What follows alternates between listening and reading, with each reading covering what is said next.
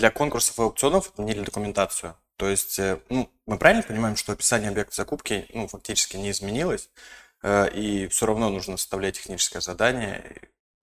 Да, кратко. Вот это Но... описание нужно будет переставлять в извещение, правильно? Разрешите, я тут Конечно. небольшие выдержки сделала из оптимизационного законопроекта. Да, действительно, аукционную и конкурсную документацию отменили, и теперь э, не нужно будет дублировать информацию и в извещении, и в документацию.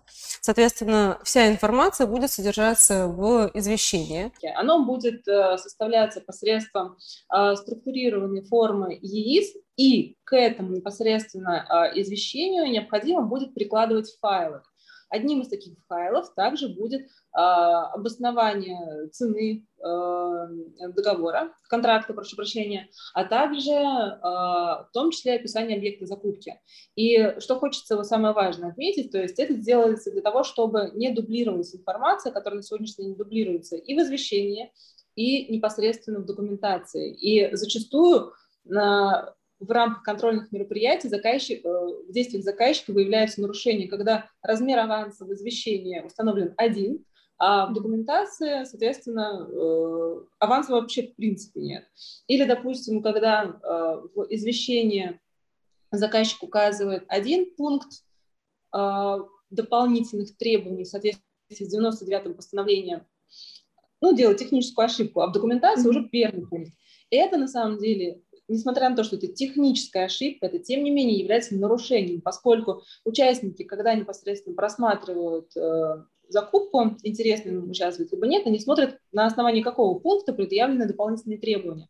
Более того, если заказчик в извещении неправильно указал э, номер пункта э, по 99 постановлению, указал, допустим, пункт 2.1, по линейным объектам вместо пункта 2, это все остальные объекты, не подпадающие под линейный, то оператор даже не сможет направить заказчику заявки, содержащие опыт именно по э, линейному объекту. Допустим, если заказчику необходимо именно опыт по линейным объектам, а он ошибочно установил пункт второй, что не относится к линейным объектам, то технический функционал оператора видит, ага, заказчику нужны только участники с опытом на линейных объектах. Значит, ему будут направляться только э, заявки тех, кто изъявил желание. Естественно, кто внимательно изучил объект закупки, он, соответственно, видит, что э, опыт требуется на самом деле другой, соответственно, у заказчика в таком случае не будет заявок в принципе, поэтому эти технические ошибки приводят к негативным последствиям. Изменения в 44-м, помимо таких технических ошибок, да, решают проблему в принципе, экономию времени для заказчика, а, и, соответственно, все указывается в извещении, однако порядка пяти файлов заказчику необходимо будет э, размещать совместно с извещением, в том числе, как я уже сказала, это обоснование цены, описание объекта закупки, э, предъявляемые участникам, и э, иные документы, которые там поименованы в инвестиционном законопроекте. Mm-hmm. А, вот. И что самое важное, что хотела, наверное, отметить, что э, данные изменения, они все-таки повлекут э, изменения э, в организационной э, работе по размещению документов, потому что если сегодня за размещение у нас ответственность несет то лицо, собственно говоря, у которого в компетенции только размещать, то есть он получает документы, которые уже согласованы, разработаны, mm-hmm. и технический специалист просто размещает это все в ЕИСе. Но вот что касается извещения, теперь заказчикам необходимо быть крайне внимательными.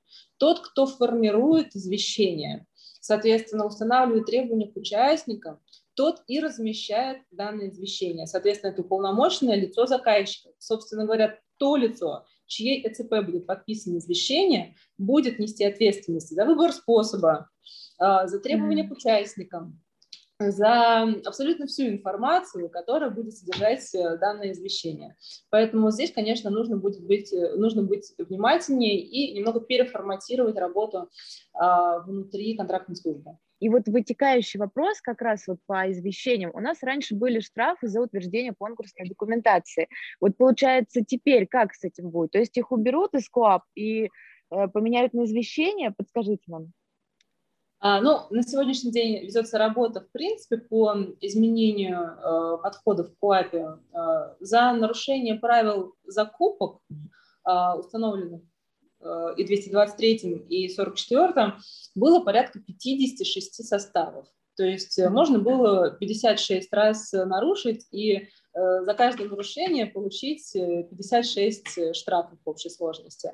В некоторых случаях это даже дисквалификация, как неисполнение предписаний или, допустим, несвоевременная оплата по а, контракту за повторное да, совершение такого правонарушения. На сегодняшний день все вот эти 56 составов э, уменьшены ровно в половину. То есть э, сократили количество составов, некоторые составы вообще исключили, а, как, собственно говоря, скажем так, э, ну, нелогичные, которые редко применяются, а, которые, вот, в частности, вводят в заблуждение, там, допустим, силовые структуры, вот в частности прокуратура очень любила состав за существенность вреда, причиненного неисполнением контракта. И в случае, если оплата по такому контракту превышала полтора миллиона, то это квалифицировали уже как уголовное. До полутора миллионов, соответственно, а, квалифицировали как нарушение 44-го, и там штраф мог достигать до а, тройной суммы от э, существенного вреда. То есть это могло быть полтора миллиона, умноженное на три. Соответственно, штраф мог достигать э, до а, суммы до 4,5 миллионов. Даже там вот было дело у нас, которое дошло до Конституционного суда, где Конституционный суд сказал, что в целом-то норма конституционная, да, Верховный суд соглашается с тем, что существенность вреда – это очень оценочное такое явление, а, подлежит которое доказыванию, но, как показала практика, эта норма, она а, применяется по-разному во всех регионах, поэтому вот про существенность вреда и за штраф за причинение существенного вреда в связи с неисполнением контракта, эта норма в принципе теперь исключена из КОАПа. Что касается а, извещения, возвращаемся, то а, действительно на сегодняшний день есть три состава, один из которых э, звучит таким образом. За утверждение конкурсной аукционной документации предусмотрен штраф, если она утверждена с э, нарушением закона. А, естественно, если КОАП не будет принят э, до 1 января, то штрафа за утверждение извещения не будет. Но, соответственно, Минюст сейчас делает, прилагает все усилия для того, чтобы э, уже у нас э, к 1 января появился новый КУА, потому что у них это вот прям как э, поручение главы государства, чтобы к 1 января 2022 года заработал новый кодекс административных правонарушений. И вот в этом кодексе будет состав формирования эм, за формирование документов с нарушением требований это, собственно говоря, и извещение, и протокол, э, и иные документы, которые э, заказчик должен формировать в соответствии с требованиями закона о контрактной системе. Так вот, если э, просто нарушил 44-й, то там один штраф. Но если, скажем так, извещение было сформировано таким образом, что это повлекло ограничение количества участников, то там штраф будет большой, 50 тысяч.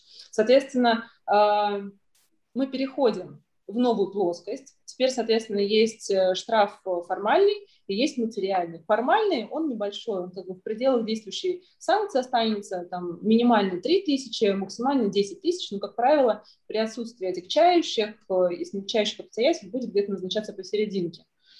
Но вот если э, будет ощутимым ограничение количества участников. То есть контрольный орган будет располагать сведениями о том, что участники не смогли подать заявку подала, подана была только одна заявка. Отклонили всех участников, либо допустили только одного участника, все это свидетельствует об ограничении количества участников. И вот в данном случае уже непосредственно за утверждение такой документации а, будет предусмотрен штраф в размере 50 тысяч рублей. Угу. Отлично, спасибо большое. И, коллеги, обращаю внимание, что в июле мы запускаем программу как раз по а, штрафам. Подробно будем рассказывать, как снизить административную нагрузку. Это как раз под авторством Ольги. Поэтому, да, не, не забывайте следить за нашими новостями. И я видела, у нас еще были вопросы в чате, да, Ольга, мы сейчас их зачитаем. Если у вас есть время на них ответить, ну, собственно, вы, а, если сможете ответить, если нет, мы уже передадим слово нашему преподавателю. А, Слава, пожалуйста, озвучь вопрос. Я видела, еще спрашивали, можно ли задать. Конечно, можно. Задавайте вопросы, не стесняйтесь. Вы даже можете выйти со звуком или написать вопрос, напечатать его в чате, как вам удобнее. А вот да, сейчас у нас коллеги. есть свободное время. Да. Коллеги, а, если меня все слышит, то Ольга задавала вопрос. Подскажите, пожалуйста, с какой даты отменят, отменять документации? Ну, отменить документацию. Угу. А, с, с какой даты э, вступает в силу положение оптимизационного законопроекта? Да, думаю, именно этот вопрос. Ну, э, я предполагаю, что с 1 января 2022 года, но это еще не точно. Я еще настолько детально не погружалась в оптимизационный законопроект. Я думаю, что коллеги, э, если это будет неверная информация, которую я предоставила, меня поправят. Да, коллеги, у нас скоро будет э, полноценный, мы подготовим информацию по этапам, но да, основной пол изменений, это все вступает в силу с 1 января, и дальше идет по, по этапам, то есть будет апрель, э, будет лето, и до 23 года мы будем постепенно это все ждать.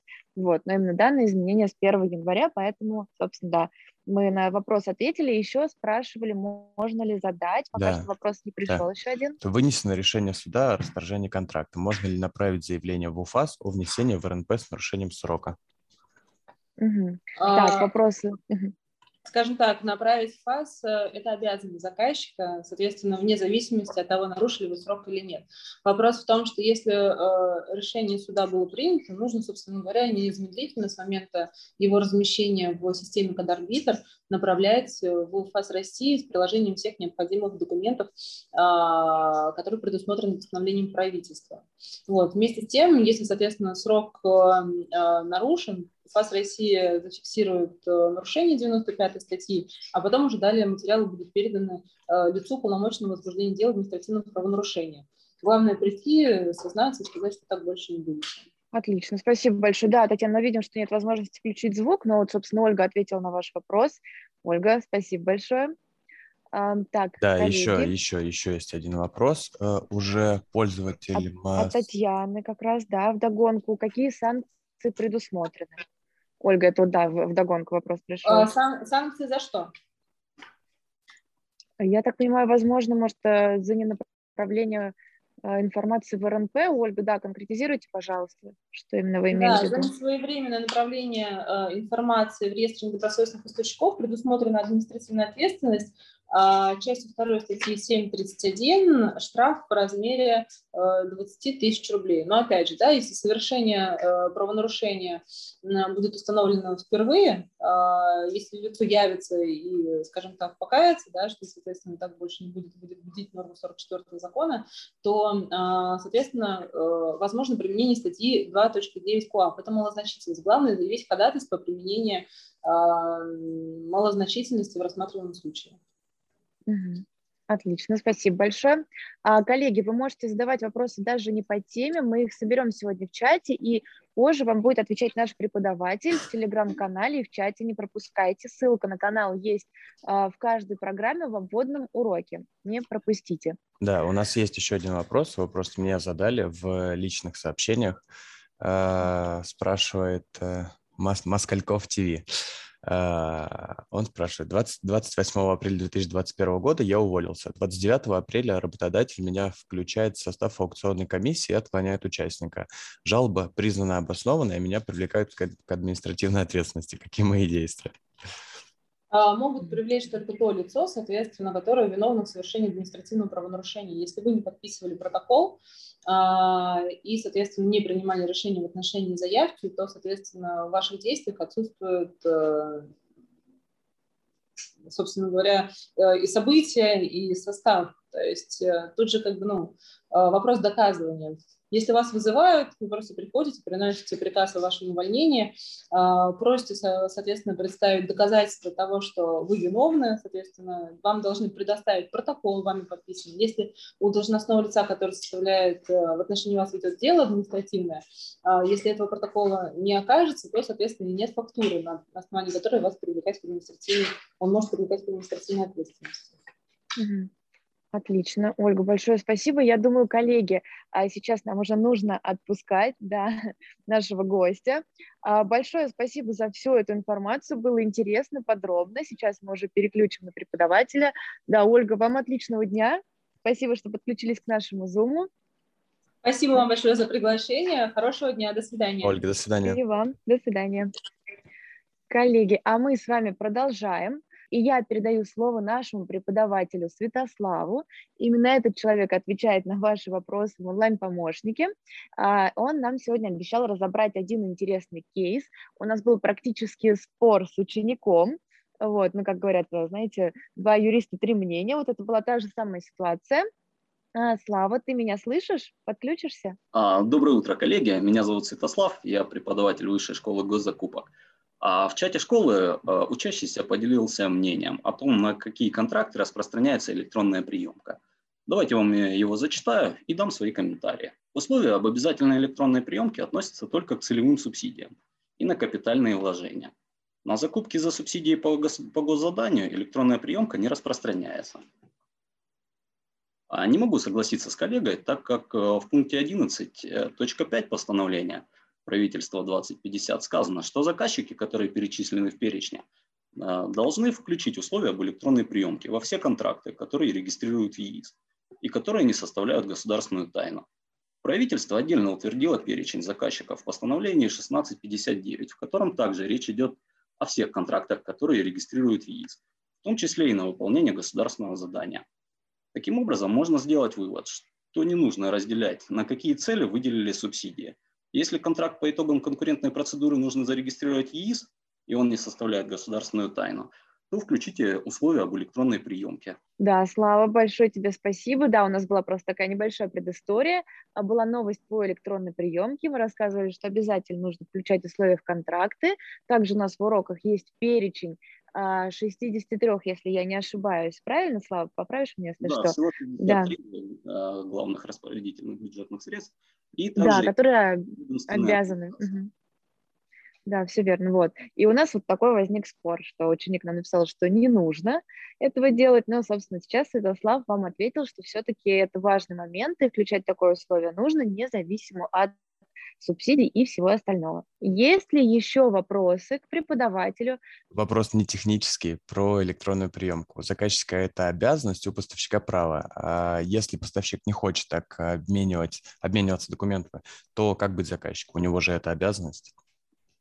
Так, Слава, вопрос к тебе, подключайся. А, Ольга, да, интересный да. вопрос, спасибо. Да, очень интересный вопрос, многих он беспокоит. А для заказчика э, обязанность включить в контракт условия об электронной приемке, но э, э, электронный акт и все электронные документы готовит поставщик. То есть поставщик может их подготовить, либо направить их на бумажном носителе. Заказчик может принять как и в электронном виде, так и на бумажном носителе. Но такое правило работает только до 1 января 2022. Тогда приемка станет уже обязательной для всех. Да, вот у нас есть такое время на подготовку. Понятно, что сейчас очень много вопросов а, будет от поставщиков и так далее, а, поэтому будем стараться плавно переходить к этому. Так, следующий вопрос, Слава. Так, и вот Ольга конкретизирует, то есть 01.01.22 поставщика это будет обязанностью, Слава, по электронной приемке? А, ну вот с датами пока еще э, точно. Это часть оптимизационного пакета. А, да, планируется, что это будет обязанностью и поставщика, и заказчика. То есть уже, если сейчас поставщик может отказаться, может направить э, на бумаге, допустим, эти документы, то а, уже с первого числа это будет и его обязанностью тоже. Да, коллеги, вот мы тоже предварительно, когда общались э, с Ольгой Викторовной Горбачевой, мы ждем еще очень много а, различных правовых актов, разъясняющих положение оптимизационного законопроекта, поскольку действительно пока много пробелов, много вопросов у всех, поэтому мы также это все ждем, и как только будет что-то выходить, э, информация оперативно будет появляться у нас на каналах, в уроках, это все обновляться а, будет, и вы об этом, естественно, узнаете. Так, Ольга написала спасибо. Слава, это спасибо тебе. И от Надежды еще вопрос, до какого срока можно подавать запрос разъяснений по итоговому протоколу по конкурсу? А, если я не ошибаюсь, э, до э, трех дней до окончания э, подачи заявок в электронном конкурсе. Угу. Отлично, спасибо. И еще был вопрос, который, мне кажется, пропустили. А, да, да, был вопрос. Добрый день. Скажите, пожалуйста, как правильно считать договоры в открытом конкурсе по 44 ФЗ, когда условия подтверждения опыта в ЕИС? Можно ли указывать коммерческие договоры? А, нет. А, обычно э, нужно учитывать контракты только по 44 ФЗ или 223 ФЗ. Коммерческие договоры э, – это не государственные закупки, поэтому учитывать их в опыт э, не нужно.